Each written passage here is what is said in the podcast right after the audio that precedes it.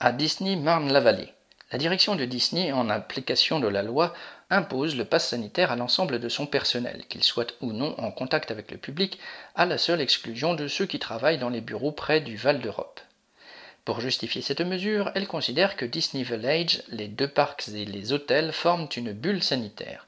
D'après ces règles, un salarié non vacciné doit se présenter avec le résultat de son test. Même s'il est possible de faire ce test à l'entrée du parc, le temps perdu, soit une à deux heures, est déduit du salaire de la journée. Cette mesure apparaît comme arbitraire à de nombreux travailleurs, dont beaucoup arrivent en transports en commun où aucun pass n'est demandé. Correspondant lutte ouvrière.